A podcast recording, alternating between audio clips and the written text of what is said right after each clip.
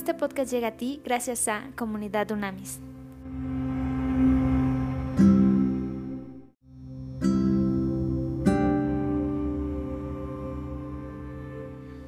Trascendente día, vamos a estar en este momento con nuestro estudio de la carta de Santiago, capítulo 2. El capítulo 1 es una bomba. Esta carta realmente para mí es de mis favoritas, es impresionante la profundidad y el nivel práctico. ¿okay? Va, hay muchísima información, entonces me voy rapidísimo.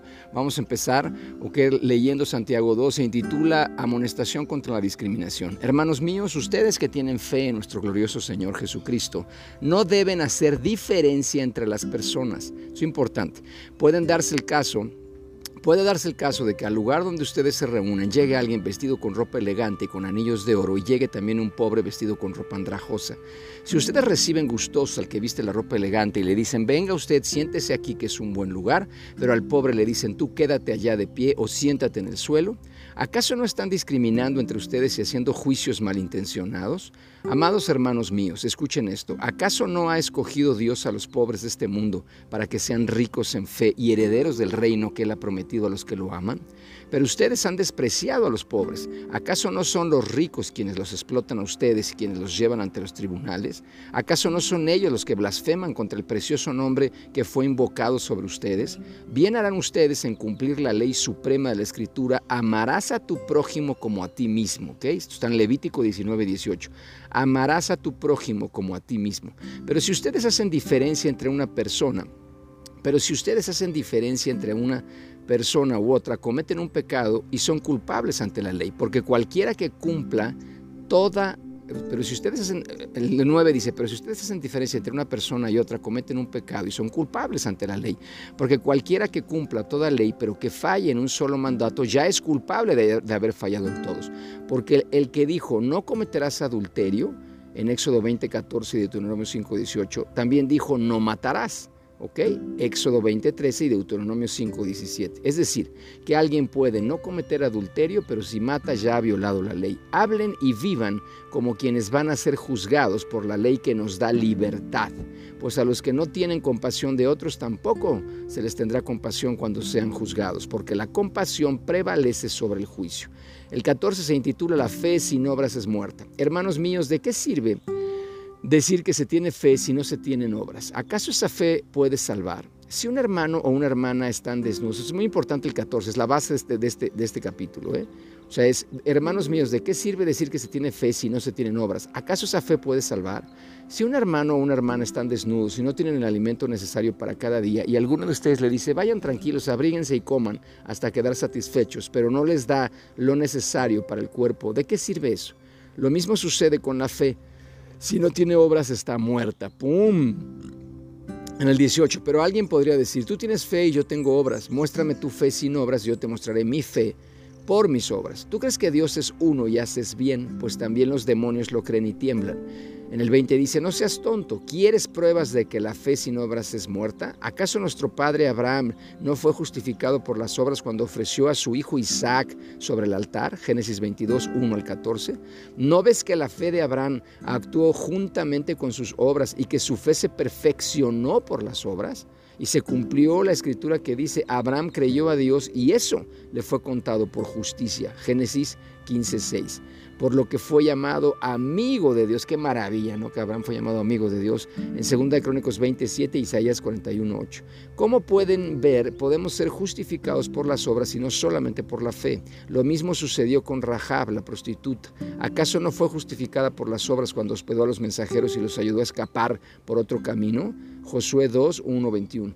Pues así como el cuerpo está muerto si no tiene espíritu, también la fe está muerta si no tiene obras. ¡Pum! A ver, vámonos, vámonos de lleno y rápidamente porque hay un montón de información que compartir. A ver, fíjense entonces, a ver, del 1 al 3 está hablando básicamente Santiago de una religión vacía.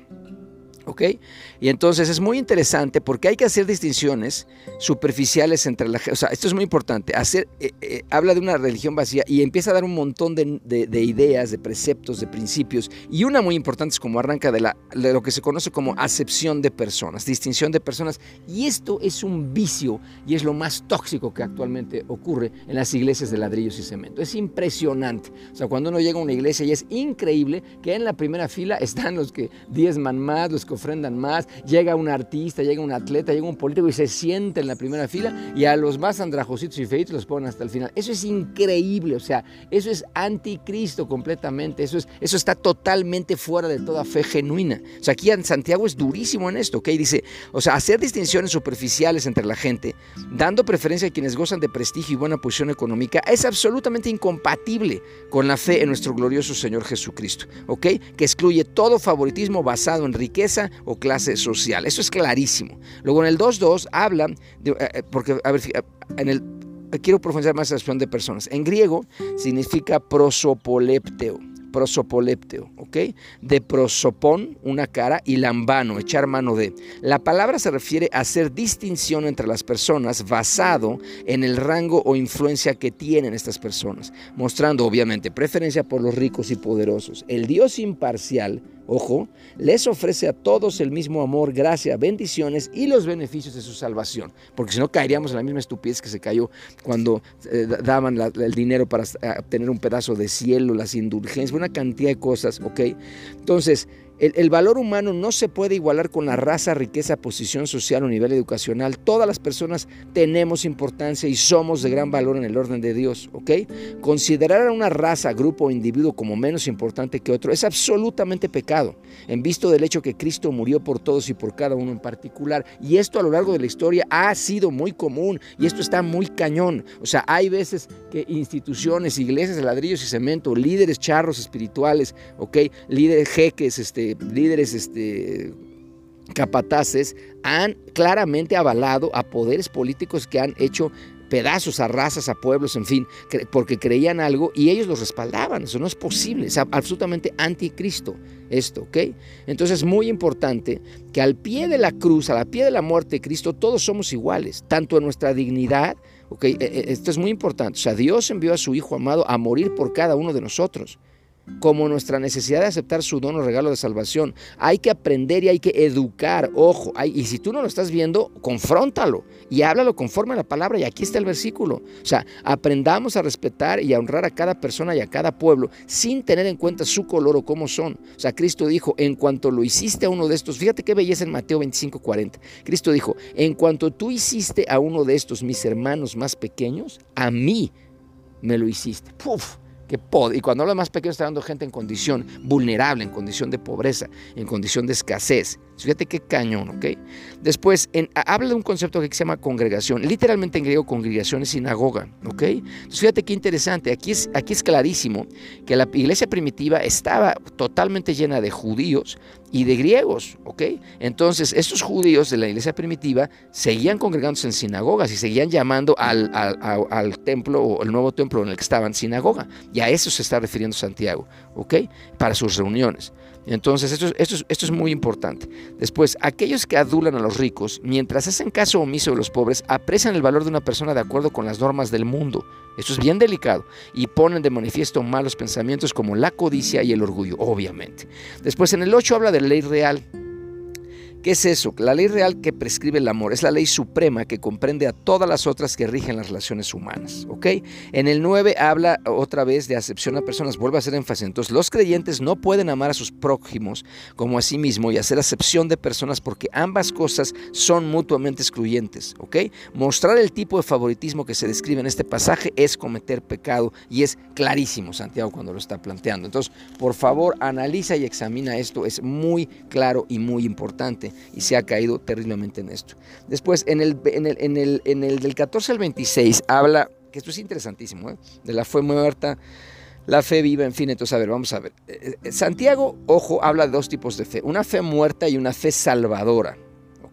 La fe salvadora no consiste simplemente en un reclamo vacío, ni en la mera aceptación verbal de un credo. es decir, no significa nada más aceptar a Cristo en mi corazón como Salvador y Señor. O sea, la fe salvadora da como fruto una vida obediente en qué se basa en un arrepentimiento genuino, ¿ok?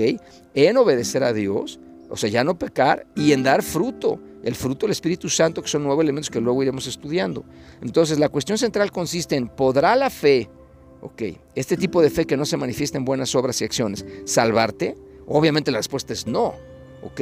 Entonces nuestras obras ponen, ojo, ojo, no es que nos estemos enfocando en las obras, sino hay una contradicción entre Pablo y Santiago, ahorita lo vamos a profundizar más. Nuestras obras ponen en evidencia lo genuino de la fe que procesamos. O sea, profesamos, tú dime qué fe tienes y pues dime qué acciones haces y ahí te voy a decir quién eres. ¿Ok? Entonces Dios declaró justo a Abraham en el momento en que Abraham creyó, Génesis 15, 4, 6. Pero solo cuando más tarde obedeció, ojo, a Dios, fue que demostró lo genuino de su justicia. Al obedecer, al actuar, acuérdate, Abraham lo deja todo. Y después con Isaac está más cañón todavía eso. Entonces nada más que Abraham dijo, sí, sí, sí, Dios te creo, órale. No, hay que, hay que creer en Dios y hay que creerle a Dios. Y hay que hacer lo que Dios nos pide que hagamos. ¿ok? Entonces la fe se manifiesta en obras, obviamente, y las obras perfeccionan la fe, como lo explica perfectamente Santiago. Entonces, a ver, Santiago y Pablo no se contradicen el uno al otro. Pablo hace énfasis en que la fe no es obras religiosas, sino un corazón renovado. Santiago subraya que la fe no equivale a un corazón renovado que no se expresa en buenas obras. Ninguno de los dos estarían de acuerdo en la validez de un credo de fe vacío, o sea, sin acciones. Abraham era todo un patriarca y líder, mientras Rahab representa a la persona común y corriente situada en el otro extremo de la escala social y moral y económica. Ambos, Rahab y, Abraham, fueron justificados sobre la misma base. Ahí está clarísimo otra vez que no hay excepción de personas. O sea, insiste en el capítulo tres veces en la excepción de personas. Santiago, porque era un problemón seguramente a esa específicamente iglesia o congregación que se estaba refiriendo. ¿Ok? Esto es importantísimo para que lo podamos entender y sobre todo orar. Y si tú estás viviendo esto en tu congregación, confróntalo, es así de sencillo. O sea, confronta la idea, esto no es bíblico. ¿Ok? A ver, entonces rápidamente, porque todavía quiero, hay una parte muy importante que no quiero que se nos escape acá, quiero profundizar. Entonces, eh, eh, ojo con eso, o sea, es muy importante cuando el Santiago, en la parte todo, el versículo del 2, 12, 13, 14, Santiago afirma que nosotros como creyentes vamos a ser juzgados. Y eso está confirmado en 2 Corintios 5, 10. O sea, el juez naturalmente es Dios, ¿ok? Pero, pese a todo, este, Dios, este juez Dios no será absolutamente rígido, pero eh, será absolutamente rígido, perdón, pero ejercerá liberalidad o generosidad en muchos casos para con los que son juzgados. O sea, en el versículo 13 de eh, Santiago explica de manera muy interesante eh, porque dice, porque juicio sin misericordia será con aquel que no hiciere misericordia. ¿Esto en qué se basa? En la quinta bienaventuranza que, manejó Jesús. Es Mateo 5.7, bienaventurados los misericordiosos porque ellos alcanzarán misericordia. Entonces, la generosidad de Dios como juez para un creyente será proporcional a la misericordia que el cristiano mostró en la tierra, que tú y yo como hijas, hijos de Dios, mostramos en la tierra. Si tú y yo no fuimos misericordiosos, entonces obviamente pues no vamos a recibir misericordia. Lo mismo que sembramos, eso cosechamos. Entonces, ojo, la entrada al cielo es resultado únicamente de la obra expiatoria de Cristo. Es muy importante. Pero el gozo del creyente en las regiones celestiales y sus, recompensas, que está claramente en la palabra, serán fruto de lo que tú y yo hicimos por Cristo en esta tierra, en esta vida de fe aquí en la tierra. Y luego en el, en el 13, cuando habla la misericordia triunfa sobre el juicio, está cañón esa declaración. ¿Ok? Entonces esto significa que el Hijo de Dios, cuya vida estuvo llena de misericordia, enfrentará sin recelo el juicio. Esto es importantísimo porque el juez, Dios, en su generosidad, tendrá en cuenta la misericordia que tú y yo como fieles mostramos en la tierra. ¿Ok? Después habla en, en Romanos 3:20, Pablo dice, ninguna carne será justificada por las obras de la ley. Aquí nos decía que había una aparente contradicción entre Pablo y Santiago. Sin embargo, por otro lado, Santiago en, dos, en este versículo 21-24 declara aparentemente que el hombre no es justificado solamente por la fe, sino también por las obras. Entonces, la dificultad en la aparente contradicción es acentuada por la declaración del propio Pablo en Romanos 2.13, cuando dice, los hacedores de la ley serán justificados. ¿Cómo pueden ser conciliadas estas dos declaraciones? En Santiago 12.14 no dice de qué aprovecha que el hombre tenga fe, sino dice, hermanos míos, ¿de qué aprovechará si alguno dice, dice que tiene fe? Entonces, volvemos a confirmar, una mera profesión de fe no significa la posesión de la fe o de lo que lo acompaña naturalmente en la fe. La fe que no es seguida por sus frutos inevitables y esperados no es fe, se acabó. ¿Ok? Y dice Santiago que es una fe muerta. Por otro lado, Pablo habla de una fe viva y verdadera que purifica el corazón y opera en amor, en Gálatas 5:6. En este caso, Santiago habla de una profesión o suposición de fe estéril y carente de buenos frutos. Entonces esta fe está muerta. Es una fe como la de los espíritus malignos, dice Santiago. Esta fe consiste solo en una creencia intelectual, en el cero, en la existencia de Dios, pero no consiste con la oferta de salvación, ojo, por el arrepentimiento, por el alejamiento del pecado y por dar buen fruto, buen testimonio. Esto es importantísimo. ¿Ok? Entonces, no se pueden tener los frutos de la fe que son verdaderos y reales sin la fe verdadera y real. Obviamente no podemos sacar eh, naranjas de un manzano. Entonces esto es importantísimo. Entonces, igualmente, por ejemplo, cuando hablamos de bautismo, el bautismo no es el que salva, porque el acto del bautismo físico sin el antecedente de la fe viva espiritual en Cristo no es nada. Por eso no pueden ser bautizados de bebés, porque no estás consciente, sino cuando eres grande ya hay un arrepentimiento y públicamente cuando tú te levantas, que esto es maravilloso, cuando hay un bautismo en agua tú te levantas y dices, listo, ya no voy a ser más como antes, soy una nueva criatura. En el nombre de Cristo, amén.